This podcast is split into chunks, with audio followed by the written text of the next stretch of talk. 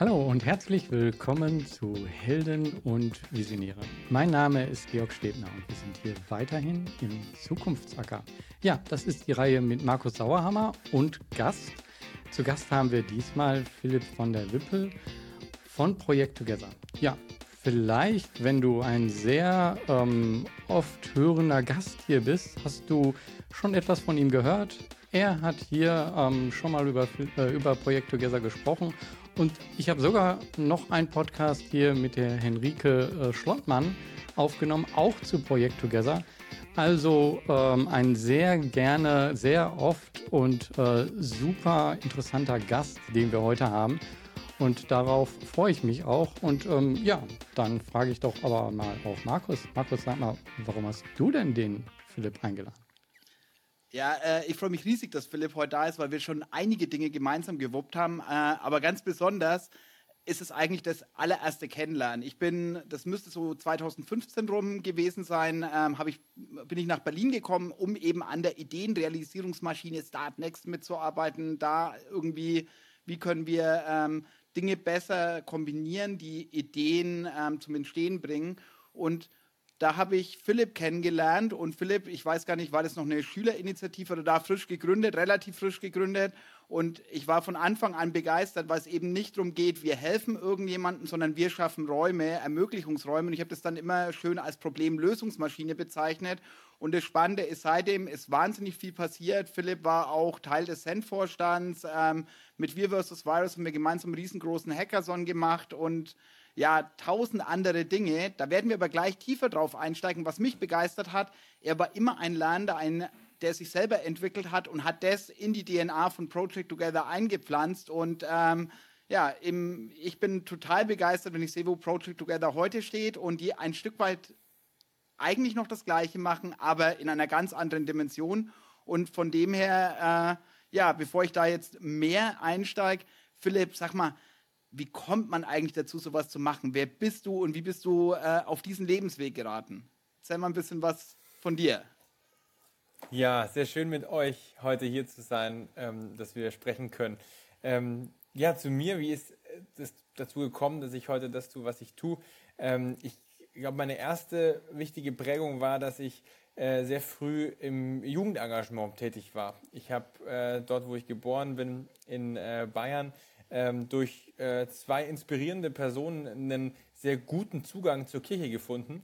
Ähm, und dabei hat dann auch ähm, Religion gar nicht so die vorderste Rolle gespielt, sondern eher die Gemeinschaft. Zu erleben, ähm, wie erfüllend es ist und wie sinnvoll es ist, sich für die Gemeinschaft zu engagieren ähm, und sich vor allem dort zu engagieren, äh, wo es gerade äh, Probleme gibt, wo es auch anderen Menschen nicht so gut geht.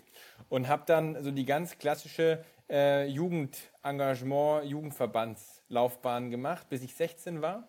Ähm, und habe in diesen Jahren sehr früh einfach die Chance bekommen, ähm, ja, erstmal in kleinen Schritten und dann in größeren Schritten Verantwortung zu übernehmen. Das fängt dann ja in solchen Verbänden immer an mit Jugendgruppen und die Jugendgruppen werden dann größer und dann geht es von der äh, eigenen äh, Kirchengemeinde und Jugendgruppe dann schnell irgendwie auf die städtische und Landesebenen und äh, man lernt eben sehr viel und ich habe sehr viel schon darüber gelernt über ähm, die ähm, ja, Natur von die Natur von Engagement, ähm, dass mich das sehr erfüllt hat ähm, und natürlich lernt man nebenbei auch sehr viel über Demokratie, weil so ein Verband auch eben demokratisch aufgebaut ist. Ähm, und was es bedeutet, ähm, ja, Überzeugungen zu haben, Allianzen zu schmieden, äh, all das. Das war so der Kosmos, in dem ich, glaube ich, viele Grundlagen gelernt habe, ohne dass ich es gemerkt habe. Und wie, das, wie dann aber die Richtung Richtung gesellschaftspolitischem Engagement eingeschlagen ist, also weg von sag mal, klassischem Jugendengagement, Verbandsengagement in quasi wirklich gesellschaftspolitisches Engagement, was zu verändern, ähm, war, dass ich äh, 16-Jähriger einen kurzen Schüleraustausch nach England machen konnte und ähm, dort im Nordwesten von England äh, in meiner äh, Schulklasse einen syrischen Mitschüler kennengelernt habe, der ähm, sehr äh, natürlich betroffen war, was in seiner Heimat in Syrien im Bürgerkrieg passiert als ich ihn getroffen habe, war, war das gerade elf Monate in Gange, der Bürgerkrieg in Syrien. Und äh, wir haben uns zusammengesetzt und daraus ist eine Initiative entstanden, die erst ganz klein an unserer Schule und dann ein paar Monate später äh, landesweit in England ähm, sich verbreitet hat. Nämlich wir haben Live-Skype-Konferenzen in die Morning Assemblies, also in die großen, ähm, äh, ja, die, die, großen Zusammenkünfte, wo alle Schüler dieser ähm, Highschool zusammenkommen, haben wir Live-Skype-Konferenzen in, in, in syrische Bombengebiete gemacht, um die Empathie zu steigern zwischen den englischen Schülern und den gleichaltrigen Teenagern, die vom Bürgerkrieg betroffen sind. Und dieses Format ist erstmal ja ganz simpel. Damals war das noch sehr revolutionär, weil Skype noch gar nicht so lange gab. Ähm, aber ähm, was vor allem passiert ist, ist, dass dieses Format äh, zu Betroffenheit geführt hat, wirklich zu äh, tiefer empathischer Betroffenheit, mit der Folge, dass äh, dieses Format sehr schnell an andere Schulen gekommen ist.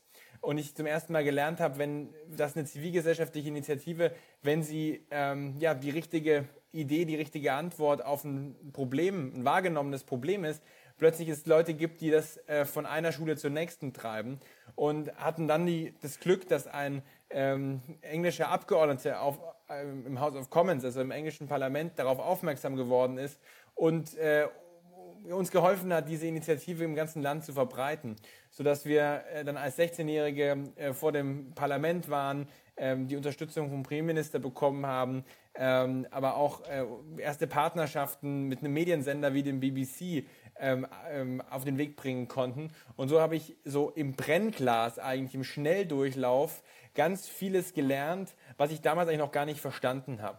Nämlich, dass es eine unglaubliche Problemlösungskraft Ideenreichtum in der Zivilgesellschaft gibt, ähm, der sich entfalten kann, der bottom-up entsteht, der aber wirklich zu, nur dann zur Entfaltung kommt, wenn er mit den etablierten Institutionen, mit den Top-Down-Institutionen in eine neue Art von Kooperation gebracht wird. Was uns durch Zufall ähm, gelungen ist mit dem Parlament, mit dem BBC, mit dem Premierminister. Ähm, und das alles so im Schnelldurchlauf zu erleben äh, und habe, glaube ich, als mir das passiert ist und ich wieder nach Deutschland zurückgegangen bin, das waren ja alles nur ein paar Monate, äh, um dann äh, die Schule fertig zu machen, ähm, das war dann ab Sommer 2012, ähm, habe ich gemerkt, ich habe nicht ganz gewusst, was da eigentlich alles passiert ist, aber ich habe gemerkt, genau das will ich, davon will ich mehr. Beziehungsweise alle haben mir gesagt, das, was du da erlebt hast, man startet eine Initiative an der eigenen Schule und daraus wird eine landesweite, erfolgreiche ähm, Initiative, das ist ein Unfall. Wir haben alle gesagt, das ist ein Unfall, das passiert einmal im Leben, das äh, kann man nicht systematisieren, das kann man nicht äh, organisieren. Ähm, das, das, ist reiner, reiner Zufall. Und damit, davon wollte ich äh, mich nicht ähm, abspeisen lassen. Ich wollte mich damit nicht zufrieden geben und habe gesagt, nein, doch, doch, es ist möglich, dass das nicht nur einmal passiert, sondern dutzendfach, hundertfach, tausendfach. Und ich glaube, das ist eigentlich die ganz Grundsatzfrage meiner Arbeit und vielleicht auch allem, was hinter Project Together steht, ist, wie können wir systematisieren, dass gesellschaftliche Veränderung aus der Gesellschaft, aus der Breite der Gesellschaft zusammenkommt und in einer neuen Form von Partnerschaft auch mit etablierten Institutionen ähm, echte Veränderungen entfaltet. Und ähm, dieses Doch, ja, es ist systematisierbar, es ist nicht ein reiner Zufall.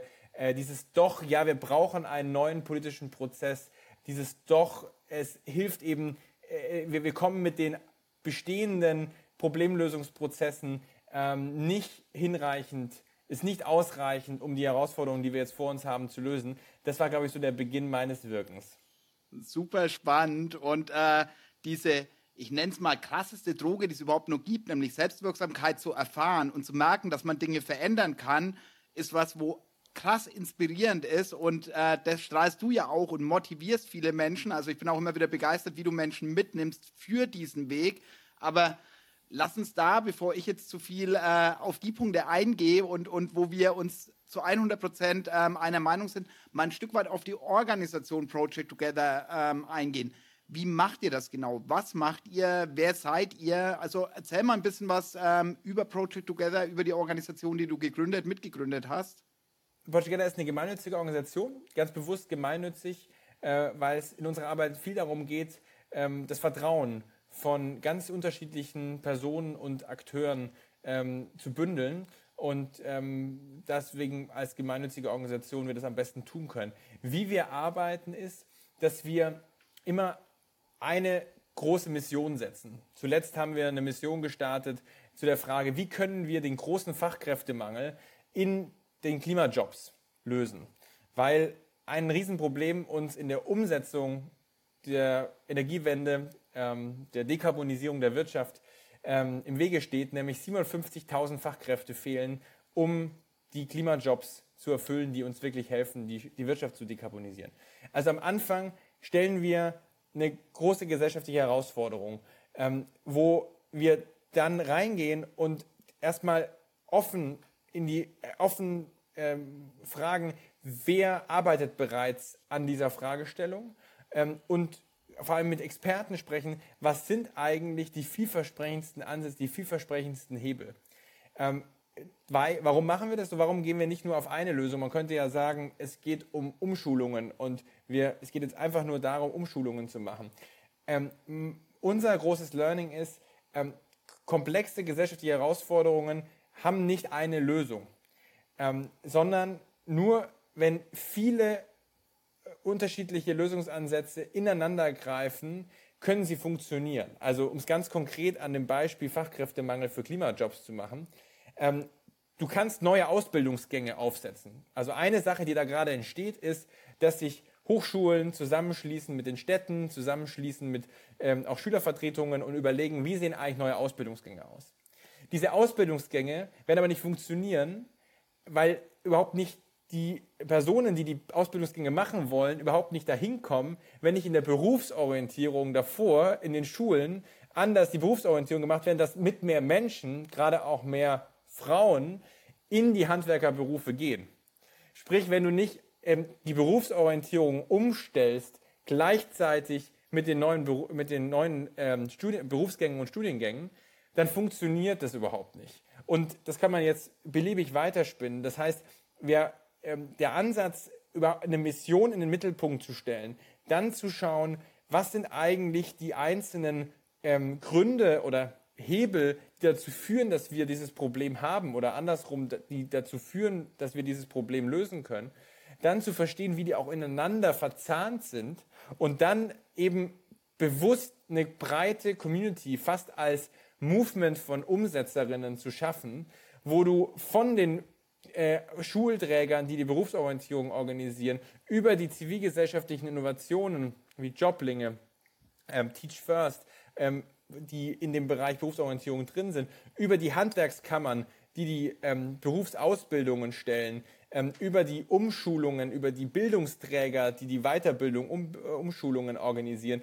Also diese Breite an Akteuren, die alle eine wichtige Rolle dabei spielen, die aber bisher aneinander vorbeiarbeiten ähm, oder nur sehr zufällig mal zusammenarbeiten, die zusammenzubringen und nicht nur vernetzen. Es wird ja sehr, sehr viel vernetzt. Ich habe manchmal auch das Gefühl, es wird so, wir finden auch eine, ähm, manchmal eine, ähm, fast eine Übervernetzung, ähm, weil oftmals es eben an dem gegenseitig Austauschen dann äh, stecken bleibt, versuchen wir, die Leute zusammenzubringen, aber dann ganz gezielt herauszufinden, was ist das, was jetzt die fünf bis zehn Organisationen zusammen tun können, was der Einzelne nicht alleine tun kann.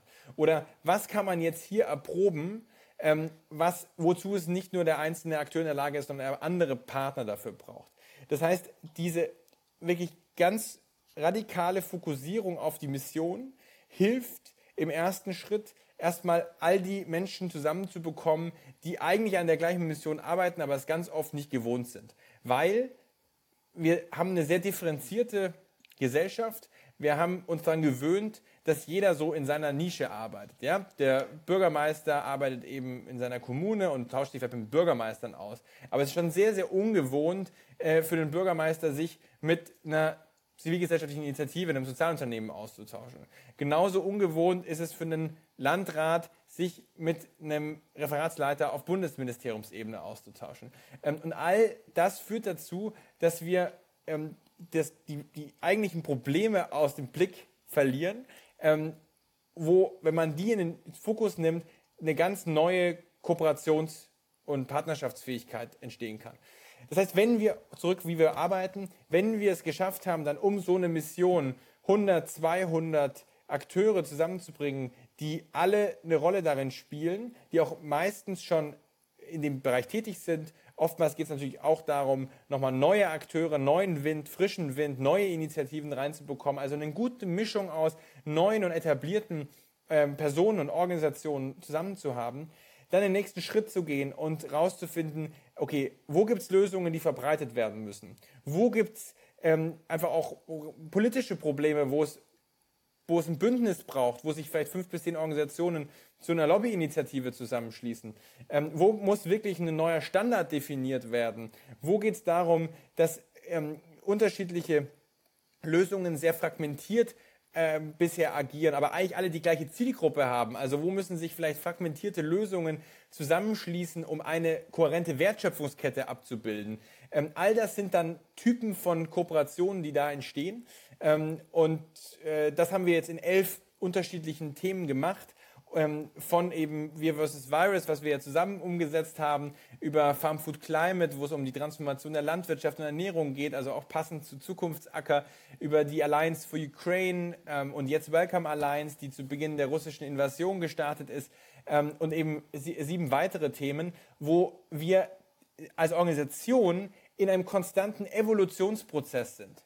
Also die Prozesse, die wir vor drei Jahren gemacht haben, sind sehr anders, die wir heute machen weil wir mit jedem Thema, auf dem wir, auf den wir diese Methodik von Open Social Innovation ähm, die, äh, neu anwenden, lernen wir mehr daraus, was es denn braucht, um diese Art von neuer Collective Action ähm, zu, ähm, äh, zu schaffen. Und ähm, unser Verständnis ist, dass wir eben auch als Organisation uns konstant weiterentwickeln, unsere Methodik anpassen, ähm, weil letztlich geht es uns darum, ähm, einerseits natürlich in den Themen, in die wir reingehen, viel zu verändern. Und das zweite Ziel ist natürlich, drüber liegend zu lernen, wie eigentlich diese neue Form von gesellschaftlicher Problemlösung äh, funktionieren kann und daraus immer mehr zu lernen, auch mit dem Ziel, und das passiert auch jetzt schon, dass viele andere auch darauf aufsetzen, das Kopieren, zum Beispiel unsere Methodik auch auf regionale Ebene, transportieren, dann einfach sagen, hey, ich mache in meiner Stadt mal so einen Open Social Innovation Prozess, weil wir haben hier gerade einen großen Strukturwandel. Ähm, all das ähm, ist auch das Ziel, nämlich äh, über die Methodik im Doing zu lernen. Mit jedem Themenbereich äh, schließen sich uns da komplett neue Welten. Ähm, und wir wollen auch einen Beitrag leisten, indem wir ähm, diese Methodik immer weiter entwickeln und vormachen, dass wir dadurch auch Beitrag leisten dazu, wie sich eigentlich unser gesellschaftliches Betriebssystem weiterentwickelt, damit es bereit ist für die vielen Herausforderungen und Krisen, die auch noch auf uns kommen in den nächsten Jahren. Und ich äh, musste die ganze Zeit schmunzeln, hast du vielleicht beobachtet, während, während du gesprochen hast. Ähm, weil eigentlich seid ihr ja ein Paradebeispiel für das Thema, was gerade über allem schwebt. Also wir sind ja in dem Blog Enkelfähige Politik und wenn ich ein Stück weit anschaue, Systeme oder das, der Zweck, wofür Systeme irgendwann geschaffen wurden, funktioniert in dieser Zeit der Komplexität, endlicher Ressourcen, eines endlichen Planeten, aber auch mit komplett neuen Möglichkeiten der Digitalisierung eben einfach so nicht mehr und macht an vielen Stellen vielleicht keinen Sinn mehr. Und es ist eben nicht die Diskussion um, werden wir, gehen wir jetzt dann aber in einen äh, radikaleren Kapitalismus oder gehen wir doch zurück und wird jetzt Kommunismus kommen, sondern es ist was Neues. Es ist was Neues, was entsteht, was noch keiner weiß. Und ich würde das nochmal versuchen, ein bisschen zusammenzufassen, was du gerade äh, ausgeführt hast. Im Endeffekt macht ihr ein Stück weit, dass ihr sagt, okay, in einem Teilsystem anhand einer konkreten Mission. Bringen wir die Menschen zusammen, versuchen diese Mission, die Herausforderung ursachenorientiert, transparent zu machen und die verschiedenen Akteure, die sonst nicht zusammenkommen, eben zusammenzuholen, einmal um tiefer die Ursachen zu verstehen, aber dann eben nicht dieses Networking, wo man sich mal auf einer Konferenz austauscht, sondern dann den nächsten Schritt zu gehen, ins Doing zu kommen. Also handlungsorientiert anhand dieser Mission das Ganze abarbeiten und dann ein Problem ein Stück weit zu verringern, indem das konkrete Lösungen auf die Straße kommen und keine Einzellösungen in Form einer Organisation, sondern hier unterschiedliche Akteure, die ineinander greifen, Zahnräder, die ineinander greifen, was Systeme tun.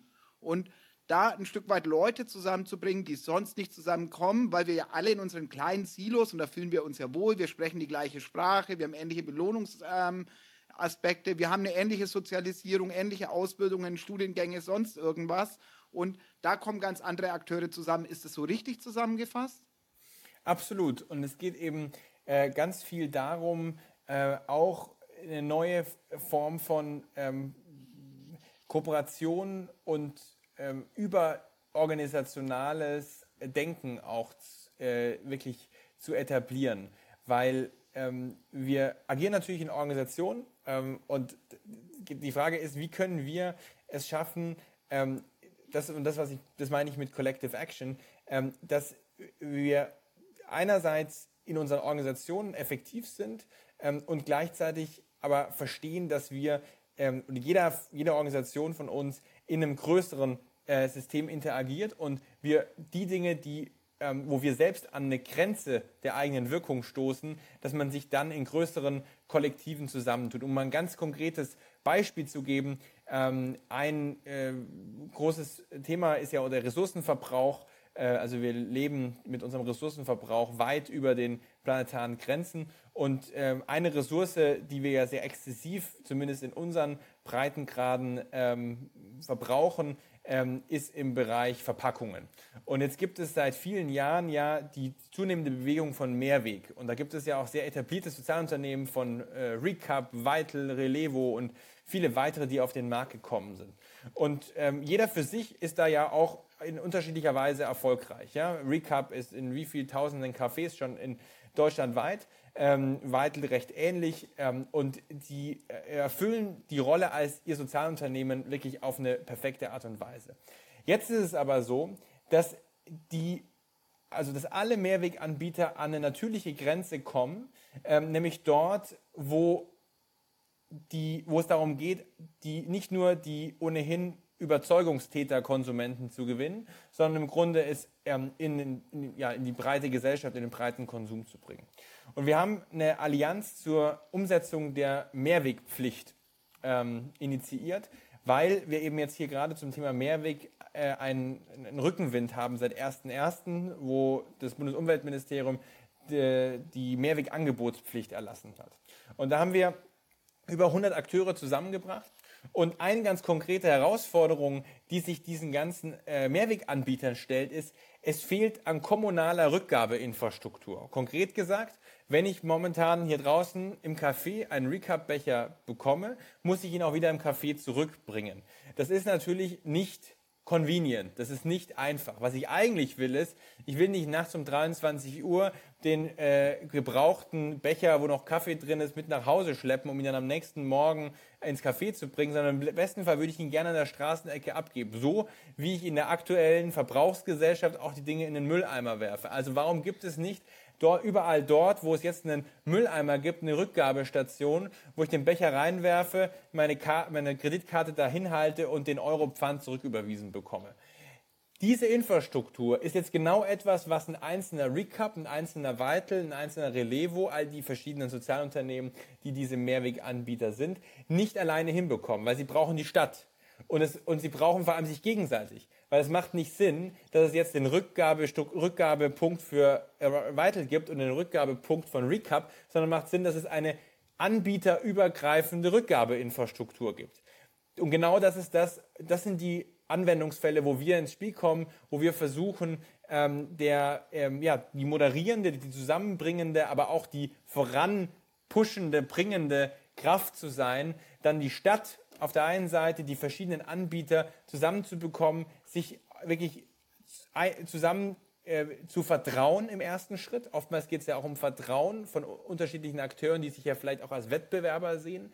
Ähm, dann wirklich ein gemeinsames Ziel zu definieren, aber dann eben auch die Schritte in die Umsetzung zu machen. Und da sind wir eben manchmal der neutrale Akteur, der die Seiten zusammenbringt, manchmal auch der, der nervig hinterher ist, dass die Sachen auch wirklich passieren und natürlich auch der, der zwischen den Welten oft übersetzt, weil natürlich ist die Denkweise von einem Startup anders als von einer Großstadt. Und gerade für so ein Beispiel Rückgabeinfrastruktur von Mehrweg ausrollen, braucht es halt sowohl die Anbieter als auch die städtische äh, und die kommunale Seite. Nur als Beispiel, ähm, das, was ich meine mit, wir haben viele Collective Action Probleme, wo nur wenn die verschiedenen Teile wirklich anfangen, ineinander zu agieren, ähm, wir es schaffen, Lösungen in die Breite zu bekommen. Und das ist ein schönes Beispiel für systemisches Wirken, wo du jetzt ganz konkret ähm, vor Ort mit diesen Rückgabestellen genannt hast für Mehrweg. Ich finde es total spannend, weil das sich ja aus, auch in Organisationen widerspiegelt. Also Annika vom Mehrwegverband, also den Verband äh, durfte ich auch seit einer frühen Geburtsstunde, da hat sich aus eurer Initiative mit äh, heraus entwickelt.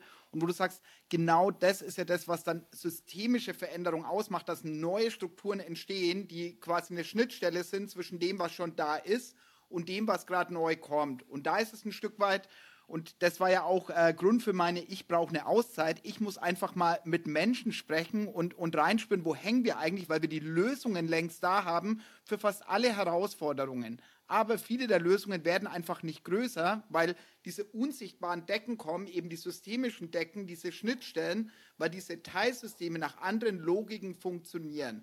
Und da bringen ja Leute zusammen. Und jetzt lass uns mal wirklich über Herausforderungen, du hast schon die Schnittstelle Politik äh, gesprochen oder diese unterschiedlichen Akteure. Ich, ich nehme jetzt mal diese böse, alles ist Kacke und Scheiße Mentalität ein. Wir haben ein Umsetzungsproblem an der Politik. Wir haben eine gesellschaftliche Spaltung, ein immer stärkeres Gegeneinander und wo immer mehr versucht wird, sich in einfachen Antworten ähm, quasi Lösungen zu sehen, obwohl das definitiv nicht der Fall sein kann. Das wäre das allererste Mal, dass das in der Menschheitsgeschichte funktioniert. Und wie beurteilst du da die aktuelle Entwicklung mit dem, was ihr tut? Und wo ich sage, das, was ihr tut, ist ein ganz wichtiger Baustein, um eben diese Umsetzungsorientierung hinzubekommen. Aber wo siehst du da gerade die größten Herausforderungen? Und ähm, ja, ich will gar nicht mehr sagen, sondern relativ offen in die Frage reingehen, nicht, dass ich das schon vorframe. Habe ich eh schon zu viel gemacht. Ja, ähm, ich glaube, dass wir mit unserer Arbeit ähm, natürlich nur äh, Wegbereiter äh, vielleicht äh, ja, diejenigen sein können, die vormachen, wie neue gesellschaftliche Lösungsprozesse funktionieren können. Aber am Ende äh, braucht es eben auch die strukturellen Veränderungen. Und da schaue ich ganz ähm, spezifisch auch auf die Frage, wie muss sich Staat verändern, wie muss sich äh, Verwaltung verändern, ähm, äh, Verwaltung auch als Maschinenraum der Demokratie. Ja? Also natürlich Demokratie ähm, wird vor allem durch Wahlen gelebt und dann durch die gewählten Repräsentanten. Aber wenn man dann schaut, was passiert eigentlich mit den Entscheidungen, die die gewählten Repräsentanten jeden Tag treffen, dann ist es eben die ungeheim äh, ja, große äh, und stark aufgestellte Verwaltung, die jeden Tag auch die Dinge, die ähm, ja, politisch ähm, beschlossen werden, auch umsetzen. Und ich glaube, da ähm, ist ein Riesenbedarf äh, für eine sehr umfangreiche Verwaltungsreform, ähm, die, glaube ich, viele Elemente oder einige Elemente dessen, was wir in unseren Prozessen vormachen, eigentlich in sich aufnehmen könnte. Also kurz gesagt, einiges, was wir, glaube ich, aktuell tun, ähm, könnte ein Staat der Zukunft, äh, ein Staat von, ein moderner Staat, ein transformativer Staat ähm, auch. Ähm, und da einmal konkret zu werden, ich glaube, ein Riesenproblem ist, dass, ähm, du hast schon angesprochen, dass viele zivilgesellschaftliche Innovationen, die eigentlich vormachen, wie ein öffentliches Gut ähm, deutlich effektiver erbracht werden kann, ähm, dass die nicht aufgegriffen werden und über die Regelversorgung des Staates groß gemacht werden. Also nehmen wir das Beispiel von mobile Retter, die eben äh, einen sehr effektiven Weg der Ersthelfer äh, bei Noteinsätzen ähm, etabliert haben ähm, und letztlich damit eine Innovation im Gesundheitswesen, im öffentlichen Gesundheitswesen darstellen. Und ähm, öffentliches Gesundheitswesen ist ja eine Aufgabe des Staates, wo wir uns als Gesellschaft entschieden haben, dass da nicht jeder privat dafür zahlen sollte, sondern dass, das als, dass der Staat es für alle ähm, gerecht ähm, und für alle zugänglich macht. Und jetzt gibt es hier eine Innovation, die erprobt wurde, die in vielen tausenden Fällen gezeigt hat, dass sie deutlich, äh, also viele Menschen, die sonst am Herzinfarkt oder Schlaganfall gestorben wären, schneller retten können. Und diese Systematik von ähm, mobile Retter wird aber nicht ins Gesundheitswesen verbreitet, wird nicht an die 400 Gesundheitsämter ähm, äh, verbreitet oder an die vielen äh, Einsatzstellen der, des, des Notrufs, und das hat für mich ganz elementar mit der fehlenden Wirkungsorientierung auch im öffentlichen Handeln, im öffentlichen Haushalt zu tun.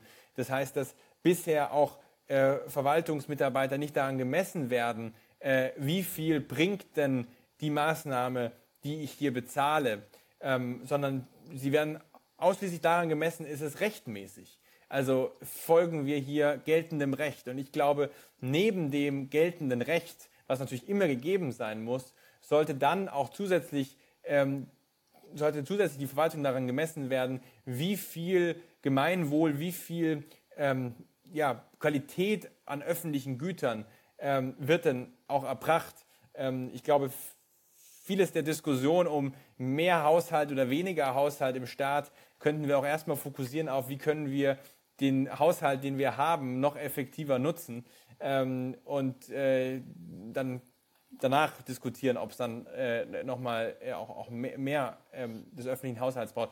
Aber das ist natürlich ein unangenehmes Thema, weil man da wirklich an ran muss an äh, die staatlichen Strukturen.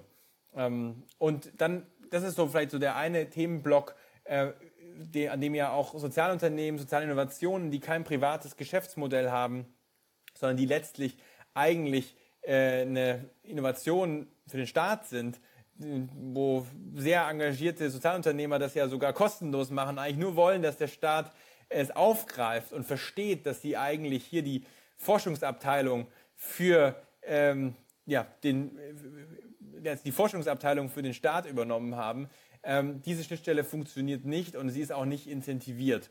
Und ähm, ich glaube, äh, das ist im großen Wurf müsste man das ähm, verankern. Ähm, es gibt in Niederlanden, aber auch in ähm, Schweden, in Großbritannien gibt es äh, teilweise sehr erfolgreiche ähm, Modelle, wie man diese ähm, ja, Ergebnisorientierung ähm, als Prinzip neben der Rechtmäßigkeit von äh, Maßnahmen, dass man das etabliert. Ähm, aber wir sind in Deutschland da sehr weit davon weg und man muss es auch richtig machen. Ja? Also nur zu sagen, Wirkungsmessung, das ist damit, äh, da kann man auch sehr viel Schaden anrichten. Das heißt, man muss auch ähm, dann schon sicherstellen, dass man das auch richtig und behutsam macht. Ähm, aber wir brauchen einen Pull. Wir brauchen aus dem Staat braucht es einen Pull, dass der Staat in die Gesellschaft signalisiert, die besten, effektivsten Ansätze, öffentliche Probleme zu lösen, äh, die werden aufgegriffen, die werden sogar ausgezeichnet. Äh, warum, kriegt, warum kriegt nicht jemand, der es schafft, wirklich den, den Lehrermangel, also einen, einen, innovativen Ansatz zu finden, wie man den Lehrermangel in den Griff bekommt, warum zahlt der Staat dem nicht eine Million?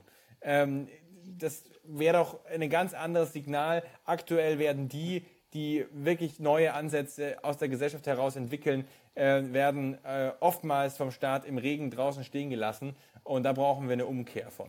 Also da äh, rennst du bei mir natürlich offene Türen ein. Das war ja meine Motivation auch bei Send, äh, quasi damals mitzuwirken an der Schnittstelle Politik, weil es verrückt ist. Menschen, die momentan die gesellschaftlichen Probleme lösen, die tun das selbstausbeuterisch oder anhand eigener Ressourcen. Und ich werde nicht vergessen, mit Katja Urbatsch hatte ich äh, mal ein Gespräch, wo sie sagt, ja, Markus, äh, ich habe jetzt über Jahre was aufgebaut, ich habe wahnsinnig viele Leute verholfen zum Bildungsaufstieg, ist immer noch eine große gesellschaftliche Herausforderung bei uns in der Gesellschaft.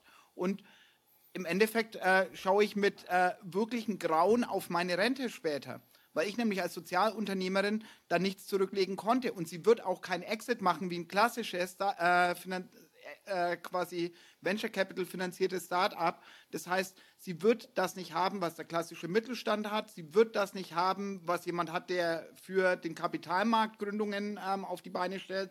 Und von dem her, ja, müssen wir uns den Menschen annehmen. Und ich finde es total spannend, was du da gesagt hast, weil momentan ist ja die Diskussion eher, wollen wir mehr Staat oder weniger Staat? Wollen wir mehr Ausgaben für den Staat oder weniger Ausgaben? Du hast was gesagt, Wirkungsorientierung. Ich glaube, das wird nicht jedem was sagen. Können wir da noch mal ein Stück weit weiter, weiter oder tiefer eintauchen? Was bedeutet für dich Wirkungsorientierung und warum hat es so einen Hebel? Ja, nehmen wir äh, mal das Beispiel von ähm, Ankommen und Integration äh, von geflüchteten Menschen. Mm, wenn wir uns aktuell die Integrationskurse anschauen, die vom BMI angeboten werden, dann äh, werden die äh, Träger, also die ähm, Unternehmen, die Agenturen, die beispielsweise Sprachkurse anbieten äh, oder Lebenslaufkurse, ähm, also wo quasi Lebensläufe geschrieben werden, wo Bewerbungen geschrieben werden für Jobs, also die ganze Reise von Spracherwerb, ähm, dann Berufsorientierung und dann auch ähm, äh, ja, berufliche Bewerbungen. Ähm, die ganzen Unternehmen und Organisationen, die dies anbieten und dann dafür auch beauftragt werden äh, vom BAMF, also Bundesamt für Migration und Flüchtlinge, ähm, die werden nicht danach bezahlt, ob am Ende ähm, diese Maßnahmen oder diese Angebote wirklich dem einzelnen Menschen geholfen hat, in den Job zu kommen oder wirklich geholfen hat, diese Sprache zu lernen, sondern sie werden daran gemessen, ob sie in dem Kurs anwesend waren, indem sie Teilnehmerlisten unterschreiben müssen. Äh, also eine reine Input-Orientierung ähm, dass eine gewisse Maßnahme erbracht wurde, aber nicht, ob das Ziel, nämlich das Ziel ist es ja, Menschen, die hier ankommen, schnell zu helfen, anzukommen und in einen Job zu finden, um auch mit eigenem Erwerb auch hier leben zu können. Ähm, daran werden sie nicht gemessen. Sie haben keinen Anreiz, weil ihre Bezahlung von dem Sprachkurs nicht davon abhängt, ob dieser Mensch am Ende wirklich die Sprache gelernt hat. Ähm, und äh, das wirkungsorientiert würde bedeuten, das genau umzudrehen, nämlich zu schauen, was ist das Ziel, das hinter der Maßnahme steckt, beispielsweise auf einen Spracherwerb von B1 zu bekommen und die Bezahlung dieses Sprachkursträgers würde auch teilweise zumindest, muss ja nicht ganz, aber teilweise würde die Bezahlung auch variabel davon abhängen, welches Sprachniveau erreicht wurde. Ich sage bewusst, Wirkungsorientierung muss man dann sehr genau durchdenken. Da gibt es viele Fehler, die auch im Ausland gemacht wurden, äh, weil es ist immer nicht so ganz leicht. Ich gebe ein Beispiel, also an dem gleichen Thema. Wenn du jetzt einen Träger oder Angebots, äh, also einen Angebotsträger von Sprachkursen ähm, danach bezahlst, ähm, dass Personen ein gewisses Sprachniveau haben müssen, äh, was folgt dann, was kann dann passieren als unintendierte Nebenkonsequenz? Es könnte passieren, dass dann ein, dass ein Träger nur noch denen die Sprachkurse gibt, die ohnehin sehr leicht Sprachen lernen oder schon eine gewisse Vorkenntnis haben weil sie werden ja danach bezahlt, ob die am Ende ein gewisses Sprachniveau haben. Das heißt, in Konsequenz könnte es als wirklich schlechteste Konsequenz daraus, wirklich unintendierte Konsequenz, dazu passieren, dass Menschen, die wirklich die Unterstützung brauchen, sie nicht bekommen, weil ja der Träger danach optimiert, dass er Menschen begleitet, die am Ende auch dieses Niveau haben, weil er dafür bezahlt wird. Ich mache es an diesem kleinen Beispiel, dass eben Wirkungsorientierung äh, eben man immer sehr gut durchdenken muss und das Gute sein muss, ähm, aber ähm, da gibt es viele Wege und ähm, man, muss, man muss es halt gut machen. Aber da vielleicht mal an dem Beispiel, was mit Wirkungsorientierung gemeint ist. Im Endeffekt kann man es ja so sagen, dass mit dem eingesetzten Geld vom Staat einfach mehr bewirkt wird. Also unabhängig von dem, wie viel Geld eingesetzt wird, ähm, weil das nicht ja. eins zu eins zusammengehört. Und das finde ich total spannend, weil äh, wenn wir uns das anschauen, momentan gibt es ja auf Bundesebene keine Wirkungsorientierung. Ich finde äh, es interessant, weil ähm, das ja im Koalitionsvertrag verankert wurde.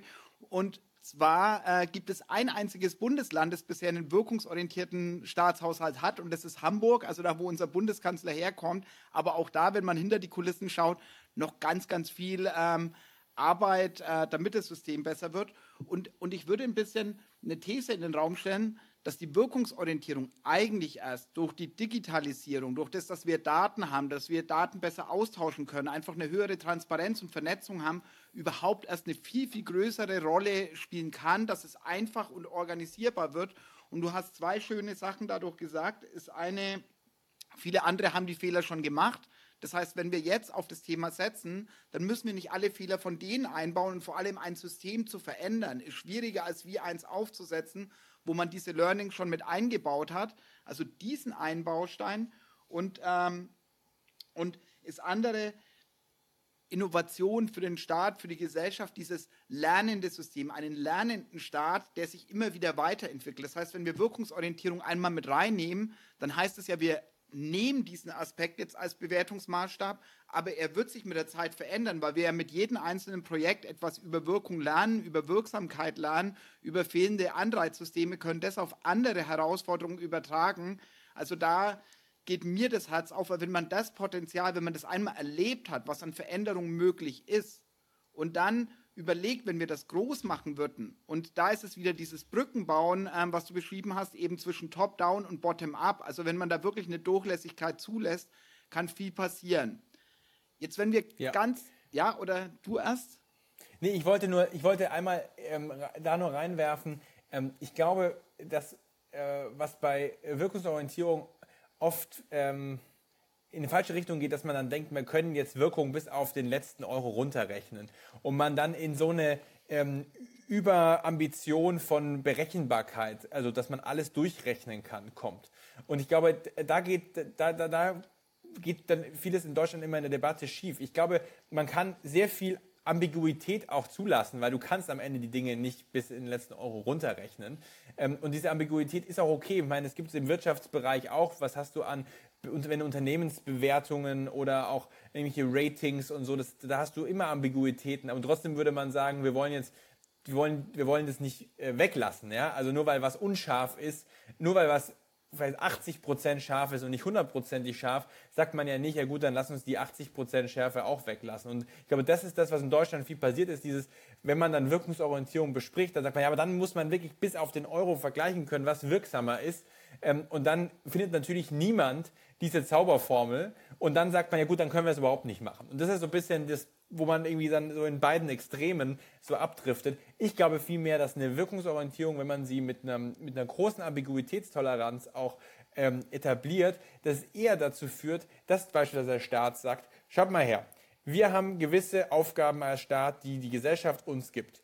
Äh, wir wollen mit dem Steuergeld, das wir haben, ein möglichst großes Gemeinwohl für alle generieren. Wir sind darauf angewiesen, dass eigentlich jeder, der eine gute Idee oder am besten noch eine erprobte Lösung hat, die uns hilft, diese Aufgaben besser wahrzunehmen, dass der zu uns kommt, dass der mit uns in Partnerschaft geht und dass der eine Chance hier bekommt, das äh, über die staatlichen Wege äh, groß zu machen. Dass dieser Suchmechanismus, dass dieser Pull-Effekt entsteht. Und ich glaube, dieser Pull-Effekt entsteht eben nur, wenn man eine Art von Wirkungsorientierung äh, etabliert, weil dann wird es auch für jeden Verwaltungsbeamten intuitiv, dass wenn jemand bei ihm an die Tür klopft und sagt, schaut mal her, ich habe hier ein ganz anderes Konzept für Sprachvermittlung, dass der Verwaltungsbeamte sagt, super, ist ja mein Job, wenn ich eine bessere Maßnahme sehe, dann gebe ich dir auch eine Chance. Heißt ja nicht, dass man die alten Maßnahmen gleich abschafft, sondern es gibt ja nur darum, vielleicht der neuen Maßnahme, der neuen Lösung auch mal eine Chance mitzugeben. Und das wäre der Weg, wie man aus dieser ewigen Förderkette rauskommt. Weil viele der sozialen Innovationen, die wir ja kennen,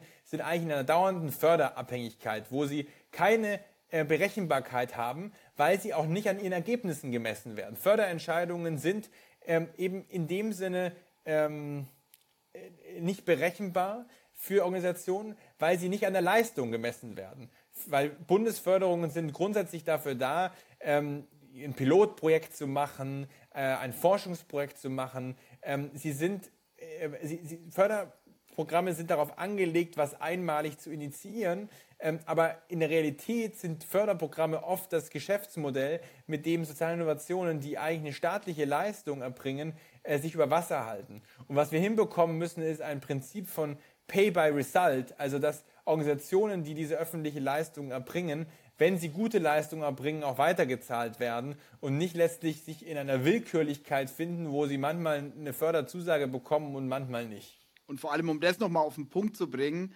ähm, ist ja die Herausforderung. Wir haben gerade ähm, soziale Innovationen, die wirksam sind und dann bekommen die eine Zusage für eine Weiterförderung und dann steht eine Wahl an. Und auf einmal kam die Zusage dann doch nicht final durch. Und das heißt, die müssen irgendwann ihre Mitarbeitenden entlassen. Dann ist die Wahl durch, dann sind ein paar Monate, bis die sich sortieren und dann fangen die wieder von vorne an und sagen, so, jetzt gibt es das Geld. Und wo dann das Sozialunternehmen sagt, ey, sorry, wir haben das ganze Team entlassen, jetzt fangen wir quasi wieder von vorne an. Also es ist, wenn man sich ja. das überlegt und vor allem bei den Pilotprojekten, wir machen jede Menge Pilotförderungen und haben aber keine Skalierungsförderung. Ich fand das total spannend. Bei Wir vs. Virus ähm, hatten wir genau die Herausforderung, dass die Politik gesagt hat, ja, also wir geben da auf jeden Fall Geld mit rein und dann auf einmal merkt im Hintergrund die Maschine, äh, Moment, wir haben dieses innovative Problemlösungskapital, haben wir ja so gar nicht. Den Prototype Fund hat man dann aufgebohrt, aber der hat es ja schon im Namen. Nur Prototypen und Engagementförderung für Ehrenamt, aber man hat keine Skalierungsfinanzierung für wirksame Lösungen. Und ich nehme, du hast vorhin Gesundheitsämter schon im Kontext von mobile Retter angesprochen. SORMAS ist ja auch so ein Beispiel, eine Pandemie-Software made in Germany, die in ganz Afrika im Einsatz ist und die dann hier erst spät ins Ausrollen gekommen ist und man dann eben wieder gemerkt hat, hey, das sind die Strukturen nicht da und man nimmt Bundeswehrmannschaften und verfrachtet in die Gesundheitsämter, die dann händisch die Arbeit machen, anstatt dass man sagt, hey Leute, wenn wir hier einmal kurz on the flow diesen Übergang gestalten, dann können wir ganz viele Ressourcen sparen, viel automatisieren und dann wieder wirksamer mit weniger Ressourcen den Leuten viel besser bei ihren Problemen helfen. Also eigentlich verrückt, dass das heute noch nicht Standard ist.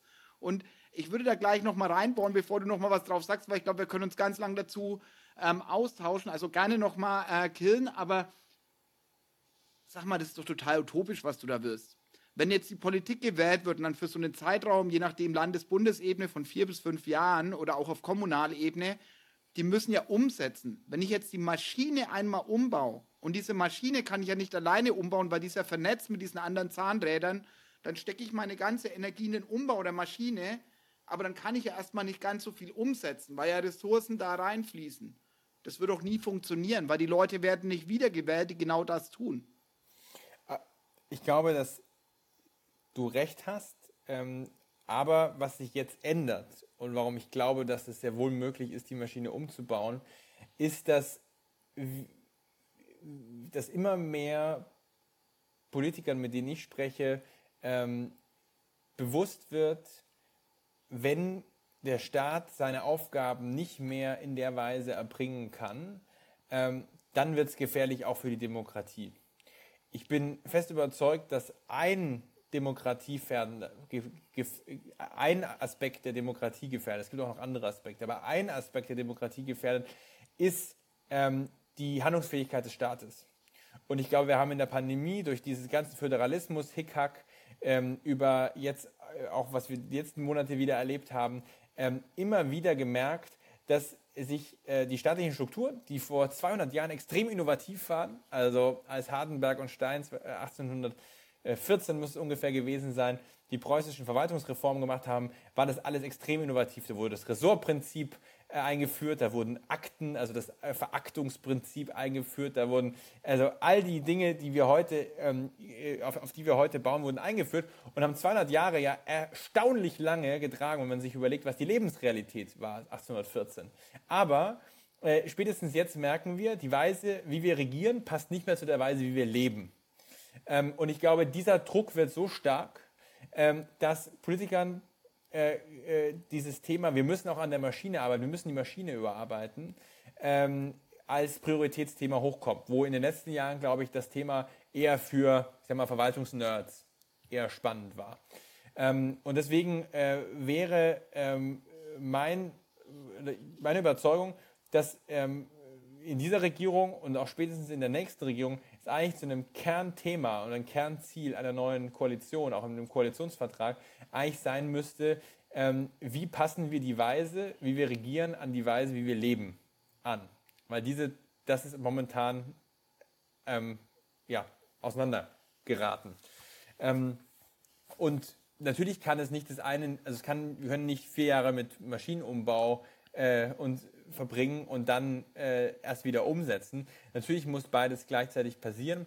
Ähm, und deswegen glaube ich, denke ich, also denk ich auch nicht an ein, ist glaube ich das Bild falsch, von einer großen Verwaltungsreform zu sprechen. Das ist, glaube ich, ähm, ja, das, das falsche Bild. Wir denken da immer an den einen Moment und dann findet, dann, dann gibt es da ein großes Dokument und das wird dann verabschiedet und dann ist alles gut. Ich glaube, das ist genauso, wie es nicht funktioniert.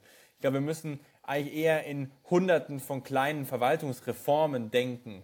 Und ich glaube, dass auch Verwaltungsreform eben nicht das ist, oder neu, wirklich, wirklich Staat neu zu denken, glaube ich, kann in sich schon, wäre schon in sich widersprüchlich, dass man sagt, Staatsreform kann darin laufen, dass der Bundeskanzler sich hinstellt und sagt, jetzt ist, jetzt ändern wir den Staat.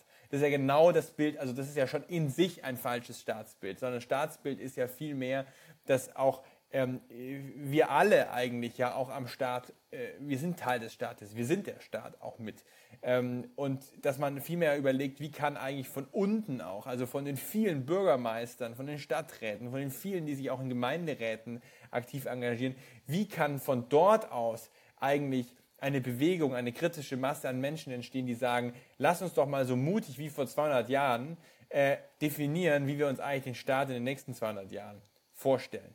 Und ich glaube, das ist die Art von über Staatsreform nachzudenken. Also kein großes Dokument, wo ein Bundeskanzler vorne steht und sagt, jetzt ist die große Staatsreform, ähm, sondern das geht nur, wenn es von vielen Schultern ähm, getragen ist.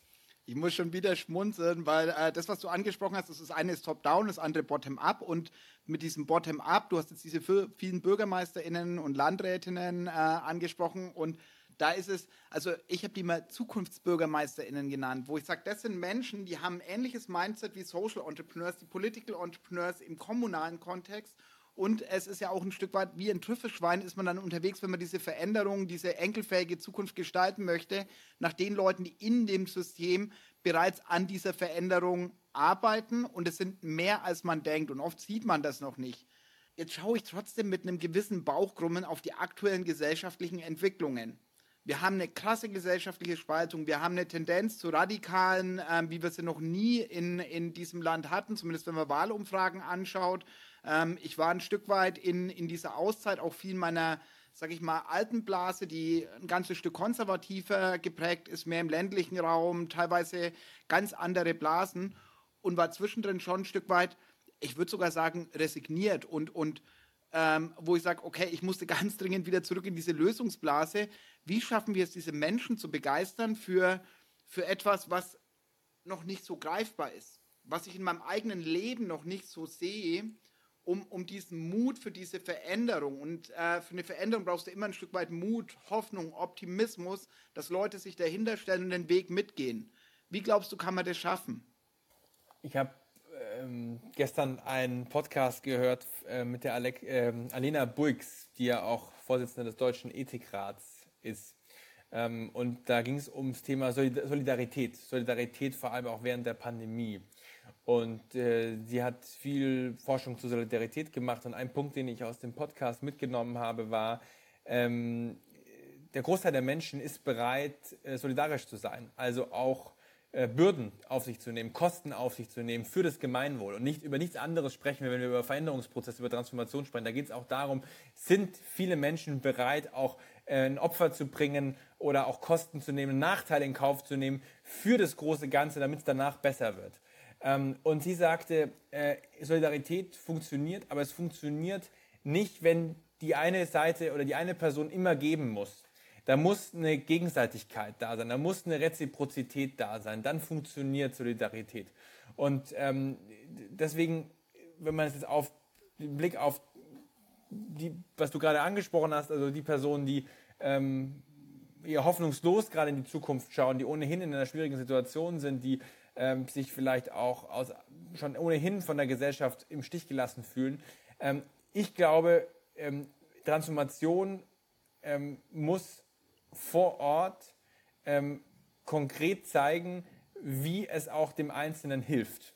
Ähm, also ich glaube, dass äh, wir jetzt in eine Phase kommen, wo wir von der Bundesebene viel mehr runterbrechen auf die kommunale Ebene und sagen, gut, also kommunale Wärmeplanung, wie genau machen wir das jetzt? Und wie machen wir das, dass es sich für den Einzelnen lohnt? Dass also, dass derjenige, der vielleicht ohnehin einen Jobwechsel hat, weil halt gewisse Industrien runtergefahren werden, gewisse fossile Industrien und wechselt in eine erneuerbare äh, Branche, dass der, der ohnehin deswegen einiges an Kosten, einiges an Aufwand, einiges an Unsicherheit vielleicht in den nächsten Jahren erlebt, dass der nicht noch von höheren Energiepreisen betroffen ist. Und da gibt es ja spannende Modelle wie Bürgerenergie, wo die Kommunen und die Landkreise, die Bürgerenergiegesellschaften gegründet haben, die waren mit dem größten Ausbau an Solar und Wind, weil plötzlich jeder in der Gemeinde gemerkt hat, oh ja, da kommen ja einige, äh, einige Euros, die sich zusammentun, vielleicht auf ein paar hundert Euro im Jahr, die, in, die plötzlich in meine Tasche ähm, reingehen, wo ich was davon habe. Das heißt, runtergebrochen, ich glaube, wir müssen ähm, nicht nur mit Appellen arbeiten, zu sagen, hey, wir als Land insgesamt, wir müssen uns auf, müssen aufbrechen, wir müssen verändern, sondern dass wir, also, dass wir nicht nur quasi durch diese Appelle, die ja auch manchmal aus unserer Blase kommen, äh, dass wir nicht nur immer indirekt eigentlich Forderungen stellen ja, an die Menschen, so hey, ihr müsst da mitmachen, ihr müsst für die Transformation sein, sondern dass wir darauf achten, dass wie wir die Transformation machen, dass nicht zu viel, zu einseitig von einzelnen Gruppen auch äh, abverlangt wird, sondern dass man es so designt, dass es am Ende auch für alle Sinn macht. Also ich will, was ich damit sagen will, ist, es ist kein Widerspruch, auf der einen Seite zu sagen, wir müssen in den nächsten Jahren alle auch vom Eigeninteresse äh, einen, Schritt zurück machen und müssen das große Ganze in den Blick nehmen. Das ist kein Widerspruch, damit trotzdem zu sagen, wir müssen diesen Veränderungsprozess so gestalten, dass er auch äh, für alle äh, auch Sinn macht. Ähm, weil wenn die Kostenrechnung so ist, dass halt bei einen, bei einen die Kosten halt, also die persönlich privaten, realen, aber oder wahrgenommenen Kosten so hoch sind, äh, dann steigen sie irgendwann aus, weil dann irgendwo das äh, natürliche Maß an Solidarität ähm, ausgeschöpft ist.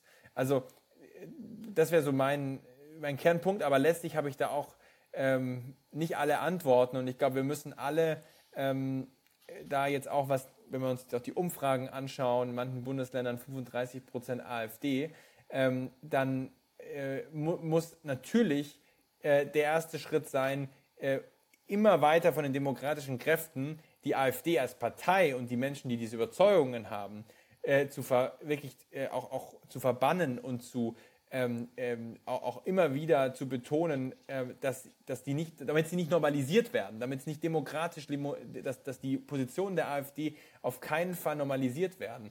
Aber gleichzeitig muss, muss es dann, muss daneben, müssen wir trennen von den Menschen, die diese Überzeugung haben und von den Menschen, die aus oft ganz anderen Gründen da äh, sich von angesprochen fühlen. Ähm, und dieses Menschen fühlen sich von der AfD angesprochen, hat, glaube ich, ähm, natürlich gibt es eine gewisse Prozentzahl, die wirklich diese Überzeugungen teilen und da muss man, glaube ich, mit sehr hart, klarer Kante, auch äh, müssen alle Demokraten sich da abgrenzen und auch das ähm, äh, klar auch ähm, verneinen ähm, und auch sagen, dass es keinen Platz hat in Deutschland.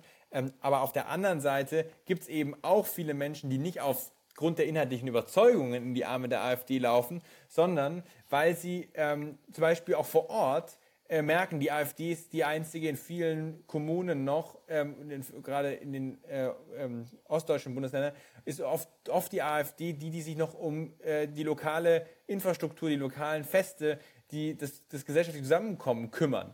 Also diese Kümmererfunktion, äh, wo plötzlich, wenn, wenn, wenn die die einzigen sind, die sich vor Ort noch kümmern, ähm, dann müssen wir es schaffen, wieder gesellschaftliches Engagement von den anderen politischen Kräften dort äh, zu stärken. Also, wir sagen, ähm, auf der einen Seite, dass wir Transformation gerade lokal ähm, wirklich uns anstrengen, auch nochmal gedanklich so anstrengen, dass wir nicht nur die, die positive Zukunft an die Wand malen, zu sagen, es werden jetzt zehn harte Jahre und dann ist alles gut, sondern auch die Jahre dorthin müssen äh, für, die, für alle Menschen äh, funktionieren, damit sie mitmachen.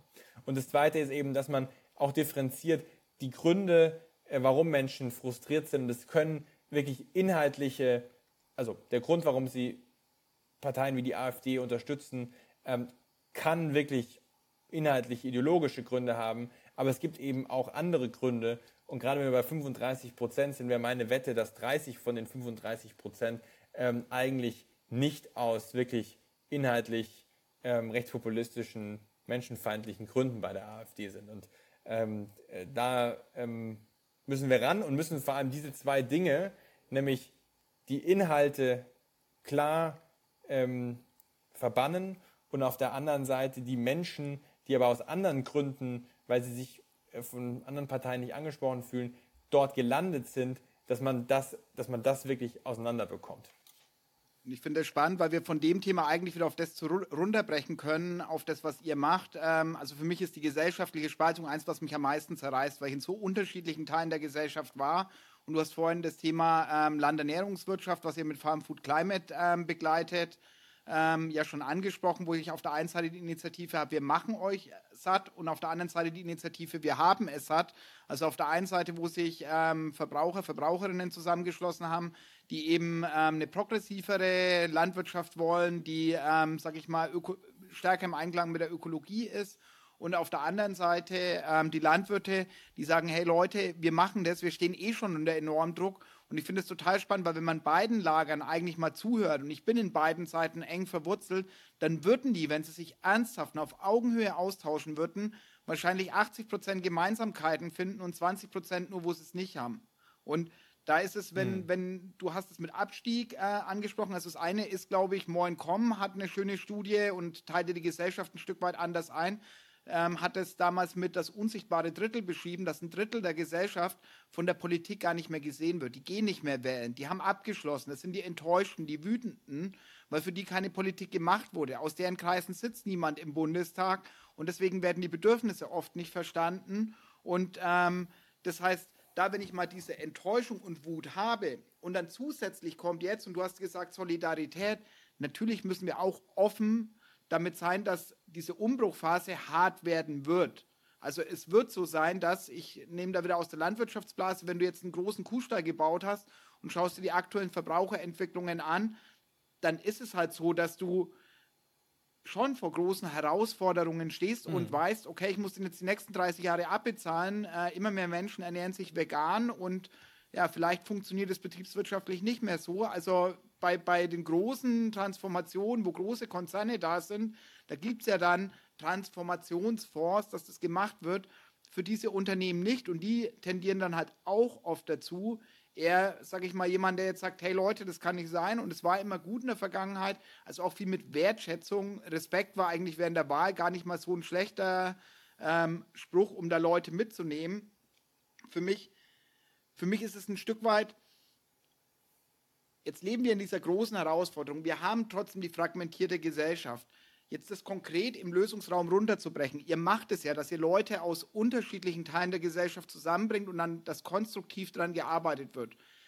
Wenn wir jetzt nochmals politisches System anschauen und du sagst, was sind so die zwei, drei größten Hebel, die du siehst an großen Maßnahmen, damit wir nach vorne kommen oder was muss sich verändern? Also es müssen nicht diese typischen Buzzwords, wo jeder im, im äh, Kopf schon hat, bedingungsloses Grundeinkommen als Transformationseinkommen oder, mhm. oder, oder, sondern mit deinem speziellen Blickwinkel, mit dem Blickwinkel von Project Together, was glaubst du, sollte passieren, müsste passieren, damit unsere Politik enkelfähiger wird, dass Gesellschaft und Politik wieder stärker zusammenfinden? Also ich glaube, Nummer eins ähm, ist, dass wir wegkommen von einem Politikverständnis, ähm, wir wählen alle vier Jahre Repräsentanten und die kümmern sich um alles. Äh, und damit ist die demokratische Pflicht getan sondern dass wirklich Politik so hergeht und sagt, ähm, wir, haben, wir, setzen uns ambitionierte Ziele, wir setzen uns tatsächlich Missionen ähm, und wir richten unser Regierungshandeln danach aus. Und wir als Regierung sind, wir tun das, was wir halt beitragen können, was halt staatliche Aufgabe ist, aber das ist halt vielleicht nur 20 Prozent. Ähm, 20 Prozent von der Gesamtaufgabe. Ähm, deswegen ist ja das Beispiel von der Mondlandung immer so schön, weil das war eben nicht nur die US-Regierung, sondern da waren, glaube ich, über 1000 Organisationen und Unternehmen involviert.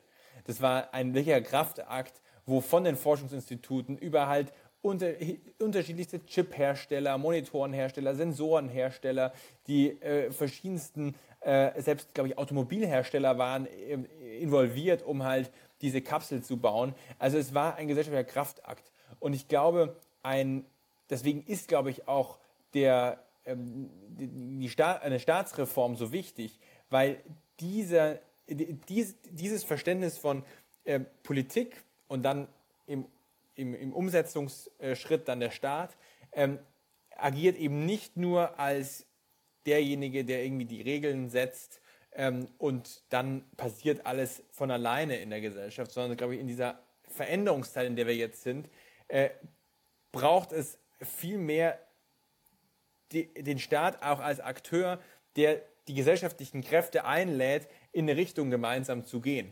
Ähm, also nicht, nicht, die, nicht das Verständnis von, okay, Robert Habeck zieht jetzt die Wärmewende durch ähm, und, äh, äh, und es kommt quasi über alle 83 Millionen Bürger, kommt es wie so eine externe Welle, kommt es über sie, sondern vielmehr zu sagen, okay, wir müssen ähm, um die Klimaziele zu erreichen, aber um eben auch überhaupt ähm, bezahlbare Wärme zu haben, müssen wir das und das erschaffen in den nächsten vier Jahren und dann wirklich alle gesellschaftlichen Kräfte einzuladen, daran mitzuwirken und natürlich aber auch dafür zu sorgen, dass alle gesellschaftlichen Kräfte daran auch mitwirken können, dass es für sie finanziell funktioniert, dass sie sich das, dass, dass, dass sie auf diese Mission einzahlen können.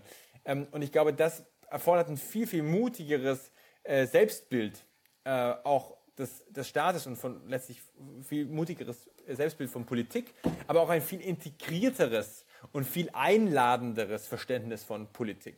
Dass Politik eben nicht der ist, der 20, nicht, nur, nicht nur der ist, der 20 Jahre im Bundestag ist, sondern dass eigentlich äh, der politische Prozess etwas ist, wo ähm, ja hoffentlich sogar die meisten Menschen äh, daran in, in, der einen oder anderen Mission mitwirken. Ähm, und natürlich bricht sich das dann auch alles runter und du kannst es auch auf einer kommunalen Ebene, du kannst ähm, eine äh, Stadt wie, ähm, was ist die nächste Stadt bei dir zu Hause? Ansbach. Nächste Großstadt? Ansbach. Du kannst eine Stadt wie Ansbach nehmen und sagen, wenn der Bürgermeister, wenn die, gedreht, die, die, die gewählten Stadtvertreter sagen, okay, was sind denn die vier, fünf wirklich großen strukturellen Herausforderungen für Ansbach, wo einfach ganz klar ist, es ist im öffentlichen Interesse, das auf den Weg zu bekommen und dann nicht die, den, und das ist ja die, das bisherige Muster, dann halt irgendwie zu sagen, okay, wir müssen das jetzt auskaspern, wir müssen irgendwie die Interessen übereinander bekommen, ähm, sondern eher die Gegenbewegung zu machen und zu sagen, okay, das sind die fünf großen strukturellen Fragen, die müssen wir in den nächsten vier Jahren hinbekommen, ähm, dann eine Übersicht zu machen und zu sagen und auf die Akteure zuzugehen und zu sagen, ihr seid die allerbesten hier in der Stahlindustrie, wir wollen grünen Stahl hier auf den Weg bekommen. Was müssen wir zusammen tun? Wie kriegen wir jetzt hier genügend Förderung vom Bund, dass wir hier von Stahl zu grünem Stahl kommen? Ähm, und quasi also diese Art von wirklich Veränderungsmanagement, äh, äh in dem Politik äh, die, die ähm, ja selbst Menschen und äh, Unternehmen, Organisationen, die sich überhaupt nicht als politisch verstehen, dass, sie, die, dass, dass die Teil des des politischen Umsetzungsprozesses werden. Ähm, dass es eben nicht ein ist, der Staat setzt Regeln, alle regen, regen sich darüber auf, Unternehmen überlegen im Zweifel noch, wie können sie die Regeln umgehen. Äh, also bestes Beispiel Wärmegesetz, ähm, Gasheizungen sollen verboten werden. Jetzt, was machen alle? Bauen nochmal Heizungen ein, weil sie dürfen nochmal ein Jahr, zwei Jahre Gasheizungen einbauen. Also so können wir, so, so können wir nicht gesellschaftliche Probleme lösen. Diese Art von Politik zu machen, funktioniert nicht. Und ich würde aber, ich, würde, ich würde, ähm, ich bin der festen Überzeugung, dass es nicht so ist, weil die, Bürger, äh, weil die Bevölkerung keine Lust darauf hat. Ich glaube, ganz, ganz viele Menschen, wenn man, wenn, wenn Politik mit, dem, mit der richtigen Haltung sie ansprechen würde und sagen würde, schaut mal her, also äh, wir können natürlich hier, äh, wir, wir, nehmen, wir nehmen unsere staatlichen Pflichten ein, ja, wir sind die, wo das Steuergeld eingesammelt wird, wir sind die, die die Gesetze verabschieden, aber Politik ist viel mehr als Gesetze verabschieden und Steuern einnehmen. Politik ist am Ende wirklich die kollektiv getroffenen Entscheidungen in der Umsetzung leben.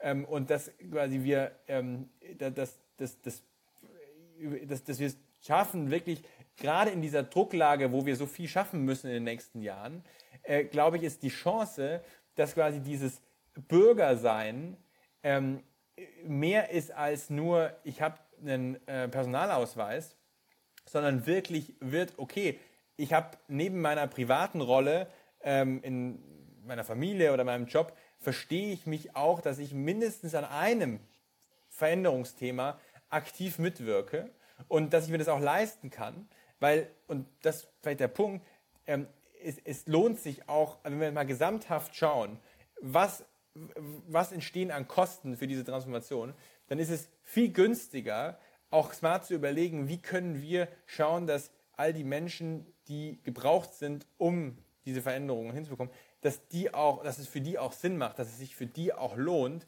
ist viel günstiger, als Dinge auf den Weg zu bringen, politisch, die am Ende nicht befolgt werden, weil es überhaupt nicht im Interesse vieler Akteure ist.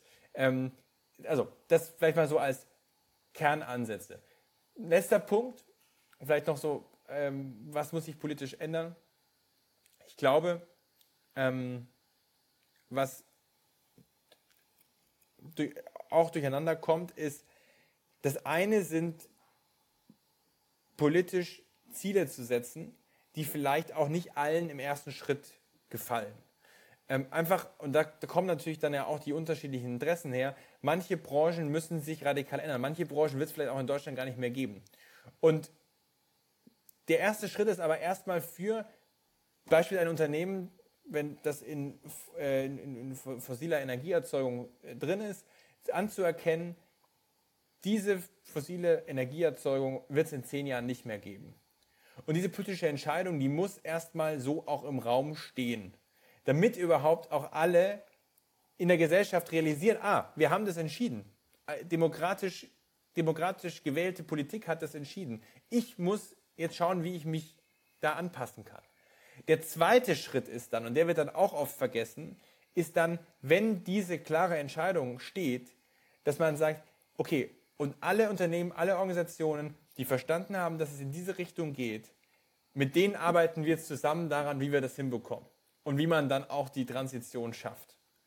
Aber ich glaube, was oft durcheinander kommt, ist, dass dann diese notwendigen Entscheidungen, die auch am Ende Planungssicherheit schaffen, wenn man weiß, in zehn Jahren wird es das hier nicht mehr geben oder in zehn Jahren wird es das hier in Deutschland geben, schafft ja auch Planungssicherheit, dass diese Klarheit überhaupt nicht erst gegeben wird, weil natürlich dann beispielsweise der Landwirtschaftsverband oder der Verband der äh, Energieerzeuger oder viele andere Branchen Sturm laufen und sagen, das ist das Ende vom Standort, Wirtschaftsstandort Deutschland. Ähm, und der Punkt, was die eigentlich sagen, ist, oder was die oftmals natürlich eigentlich als Punkt haben, ist, entweder ich will mich nicht ändern, dann muss man sagen, politisch gut, aber das ist demokratisch entschieden, oder ich weiß nicht, wie ich das von heute auf morgen schaffen soll. Und ich glaube, die, die sagen, ich weiß nicht, wie ich das von heute auf morgen schaffen soll, das ist genau der zweite Schritt zu sagen, Politik ist auch verantwortlich für die Umsetzung. Und ich glaube, da, das wäre so mein letzter, mein, mein, der, der, Zusammenfassung des letzten Punkts, ich glaube, ähm, das Selbstverständnis von Politik ist zu oft, wir, setzen, wir machen nur Gesetze, wir setzen irgendwelche Programme auf und für die Ergebnisse sind wir nicht verantwortlich. Und ich glaube, wir brauchen eine Politik, die glaubhaft sagt, und auf kommunaler Ebene ist das ja ganz viel der Fall, ich meine, die Bürgermeister machen nichts anderes, sagen, und das brauchen wir aber auf allen Ebenen der Politik, wir, wir verabschieden jetzt das wir setzen dieses Ziel der Wärmewende, ähm, wir setzen dieses Ziel von, wir wollen beispielsweise die Fleischproduktion so und so viel runterfahren in den nächsten Jahren. Und ich sorge dafür, dass diese Umsetzung funktioniert. Und, ich, und das auch mit Versprechen zu koppeln. Ich, wir sorgen dafür, dass die Unternehmen, die beispielsweise in der Fleischindustrie sind, und wenn man das runterfahren will, dann müssen die sich ja irgendwie anders umorientieren. Manche Unternehmen machen das ja ganz vorbildlich vor, wie das geht. Ähm, den muss man dann, die, die es wirklich wollen, denen muss man helfen, dann auch diese Transition zu schaffen. Und da muss Politik auch glaubhaft sagen, wir ähm, machen diese Entscheidung, wir fordern ein, dass alle das ernst nehmen und auch wirklich versuchen, die, die davon betroffen sind, dann auch selbst aus eigenen Kräften zu schauen, wie sie diese Transition schaffen. Und wir sind aber, wir machen nicht nur hier die Ankündigung und fühlen uns dann nicht mehr verantwortlich, sondern wir sind auch verantwortlich, dass hinten raus das auch funktioniert und klappt. Und ich glaube, viele Menschen haben Angst, dass wenn Entscheidungen getroffen werden, die große Einschnitte haben, dass dann, wenn es wirklich bei ihnen im Alltag aufprallt, dass dann die Politik sich nicht dafür interessiert. Dass in der Umsetzung sie nicht mehr da sind, weil das im Grunde dann drei, vier Jahre später ist ähm, und das längst aus den Medien raus ist. Das ist vielleicht so mein Wunsch. Du hast viele Punkte äh, aufgegriffen, wo wo du mich wieder berührst. Also das eine ist Planung und Planungssicherheit. Das ist ja einmal für die Menschen, aber genauso für die Unternehmen, die du brauchst, um durch so eine, sage ich mal, sehr turbulente Zeit zu kommen. Und die Herausforderung, wenn es nicht gut klappt, sehen wir auch bei der Industrialisierung damals, als die Maschinenstürmer durchs Land gezogen sind, die Ludisten, die Fabriken angezündet haben. Das waren halt arbeitslose Weber, ähm, die damals ihre Jobs, ihre Existenz verloren haben. Mhm. Und wenn ich da keine Antworten liefere, natürlich werde ich mich radikalisieren, weil dann meine Existenz bedroht ist. Das, wo ich mein ganzes Leben dafür ähm, gemacht habe. Aber da eben und äh, das würde ich ein Stück weit äh, von John F. Kennedy, frage nicht, äh, was dein Land für dich tun kann, sondern was du für dein Land tun kannst oder irgendwie so ähnlich. Ähm, das ist ja ein Stück weit, der Staat sind wir alle. Und dann ein Stück weit nicht zu sagen, hey, das sind jetzt die paar Politiker, Politikerinnen, weil die können es ja gar nicht allein machen, wenn wir nicht hinter denen stehen, wenn wir nicht mit denen durch diese Zeit gehen. Und dann ein Stück weit auch zu sagen, wie kriegen wir die Leute in die Politik, das sind ja wieder andere Leute, aber das sind wir bei dem Thema, die eben genau diese transformative Politik gestalten. Absolut. Philipp, äh, noch mal eine Frage zum Schluss. Jetzt bin ich ja selber in so einer Übergangsphase. Ich habe mir extra Zeit genommen, mit vielen Leuten ähm, zu sprechen, zuzuhören, zu lesen, ein Stück weit den Umbruch besser zu verstehen. Und du hast ganz am Anfang das angesprochen, dieses Thema Selbstwirksamkeit. Wenn man das einmal erfahren hat, dann lässt einen das nicht mehr los. Das heißt, natürlich ist es für mich auch ein Begleiter für diese nächsten Schritte. Ich möchte genau an dieser Umbruchphase wieder mitgestalten wenn ich einen großen Wirkungshebel haben will, und ich bin mir ganz sicher, dass es nicht nur mir so geht, sondern auch einige unter den Zuhörern, Zuhörerinnen, was wären denn so Aufgaben, wo du sagst, hey Markus, pack das an, da bräuchten wir unbedingt noch Leute, wo das tun, oder aber an die Zuhörerinnen eben? Also ich glaube, Nummer eins, ähm, selbst politisch aktiv werden. Und damit meine ich, das kann sein, in, die, in der Parteipolitik ein Mandat zu übernehmen, zu kandidieren, sich einzubringen. Ähm, aber politisch arbeiten kann eben auch sein, ähm, gesellschaftliche Kräfte zu bündeln, eine zivilgesellschaftliche Lobbyinitiative zu starten. Ähm, gerade gesellschaftliche Interessen haben viel zu wenig Lobby. Ähm, das kann auch sein, äh, überhaupt äh, neue Allianzen zu schmieden, die letztlich eine, eine, neue politische Kraft sind, die auch letztlich vielleicht vor, der Politik vormachen, dass überhaupt was möglich ist. Also das eher dann wieder im sozialunternehmerischen Bereich. Aber ich glaube, die nächsten Jahre erfordern von uns, ähm, von uns allen, uns nicht zurückzunehmen und nicht vor dem Politischen zurückzuschrecken.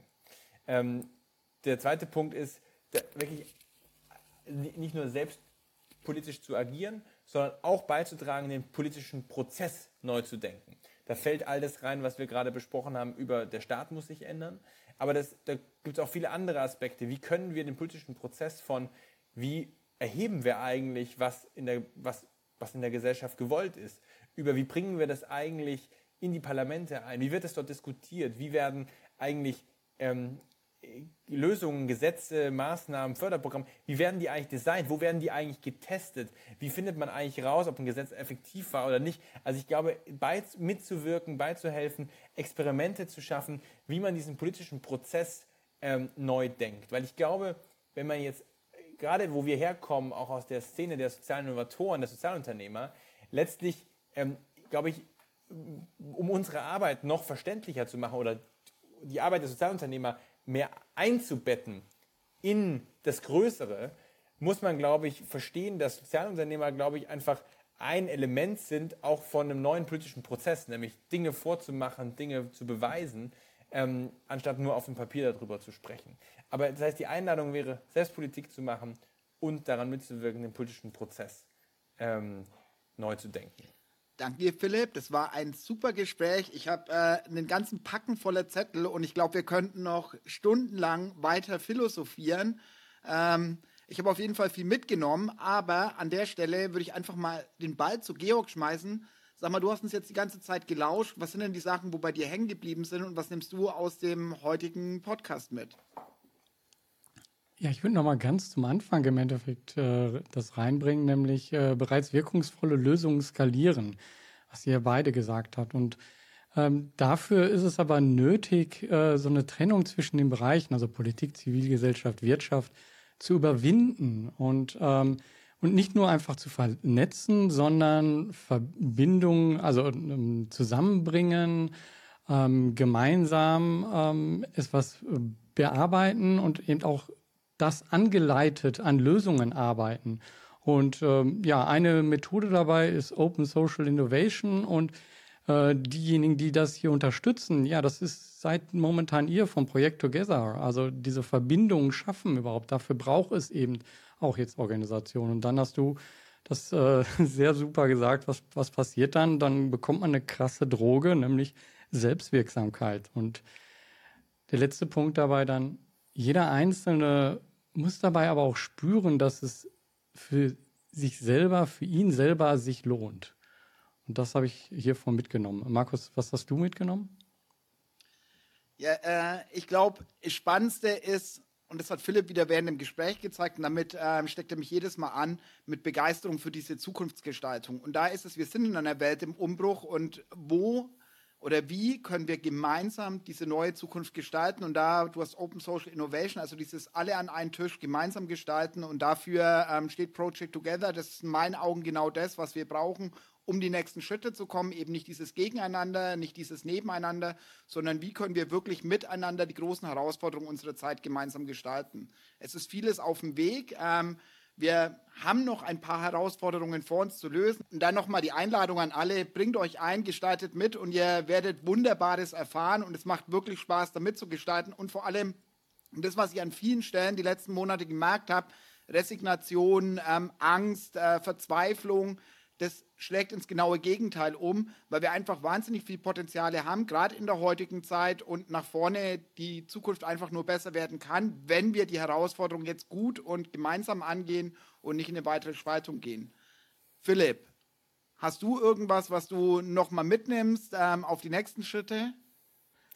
Was ich aus unserem Gespräch äh, mitgenommen habe, ist, dass wir alle erstens uns politisch einbringen müssen ähm, und politisch handeln hat sehr unterschiedliche Facetten und dass wir uns alle dazu bringen und lernen müssen, wie wir uns in ganz neuen Allianzen zusammentun, ganz neue Koalitionen schmieden. Weil das, was bisher fehlt, ist genau, dass wir an dem Problem und an dem, was wir erreichen wollen, uns zusammenschließen und nicht an irgendwelchen Strukturen, auf welcher Ebene und welcher Hierarchieebene und welchen Sektoren. Ähm, und dass wir wirklich diese ähm, ja, radikale äh, Zielorientierung, Ergebnisorientierung, dass wir uns darum formieren und das ins Zentrum stellen, weil dann, ähm, wenn wir die Ziele, die uns alle betreffen, die wirklich das Leben von allen in unserem Land auch maßgeblich beeinflussen, wenn wir die in den Mittelpunkt stellen und daran arbeiten, dann ist das, was wir gemeinsam haben, nämlich das, was uns alle betrifft, dann ist das im Fokus und nicht das, was wir an unterschiedlichen privaten, äh, persönlichen Präferenzen haben, das, was uns auseinanderbringt. Also ich glaube, die gemeinsame Arbeit an den gemeinsamen Zielen ist, glaube ich, auch das, was die Spaltung überkommen kann, weil nichts ist stärker, was Menschen zusammenbringt, als die gemeinsame Arbeit an einem gemeinsamen Ziel. Danke. Ich würde sagen, das ist ein super schönes Schlusswort. Ähm, was ich noch mitzugeben habe, wir haben noch ein Event, äh, auf dem wir uns unheimlich freuen, und zwar ein Abschlussevent am 4. Oktober. Ihr könnt euch dafür schon anmelden. Markus, willst du noch ein bisschen was dazu sagen?